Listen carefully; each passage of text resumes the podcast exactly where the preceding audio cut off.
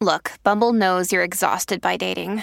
All the must not take yourself too seriously and 6 1 since that matters. And what do I even say other than hey? well, that's why they're introducing an all new Bumble with exciting features to make compatibility easier, starting the chat better, and dating safer. They've changed, so you don't have to. Download the new Bumble now.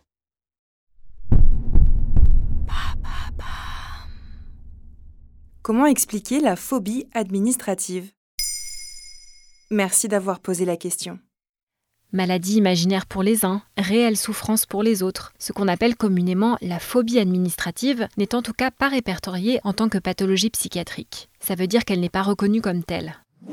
Sébastien Garnero, docteur en psychologie cité par l'IB, préfère parler de pseudophobie. Pourtant, la perspective de devoir déclarer ses impôts, payer ses factures ou remplir une feuille de soins peut être source d'angoisse, de procrastination et de comportements d'évitement liés à la peur. Il s'agit d'une simple formalité administrative. Les capacités de raisonnement et de discernement peuvent également être mises à mal. Un Français sur trois serait concerné par ce trouble, selon l'étude Les Français et la gestion administrative de leur santé, réalisée en juillet 2021 par Opinionway. Y a-t-il des profils psychologiques plus concernés que d'autres? Interrogé par Santé Magazine, le docteur Abdelkader Mokedem, psychologue clinicien et spécialiste du traitement des phobies, indique Tout un chacun peut être amené à éprouver une difficulté psychologique importante et en conséquence négliger les tâches fondamentales de sa vie courante, les obligations administratives. Certains profils peuvent être plus sujets à cela, notamment ceux présentant déjà une psychopathologie atteignant les fonctions cognitives.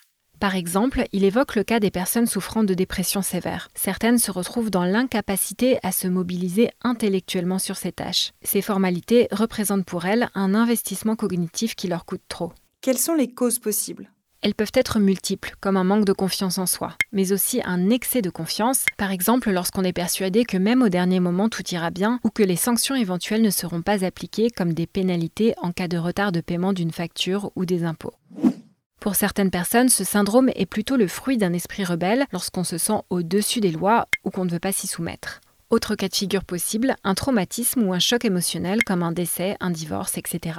Que peut-on faire face à ces problématiques? Les thérapies cognitives et comportementales, ou TCC, sont conseillées pour travailler sur la gestion de l'anxiété. En parallèle, on peut obtenir des conseils en organisation ou même déléguer ces tâches à un ou une assistant personnel ou assistant social. C'est ce que propose par exemple la société Family Zen.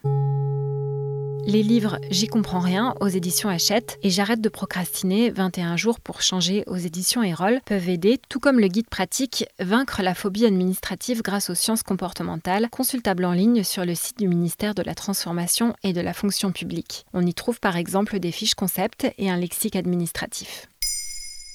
Maintenant, vous savez un épisode écrit et réalisé par Émilie Drujon. Ce podcast est disponible sur toutes les plateformes audio et si cet épisode vous a plu, n'hésitez pas à laisser des commentaires ou des étoiles sur vos applis de podcast préférés.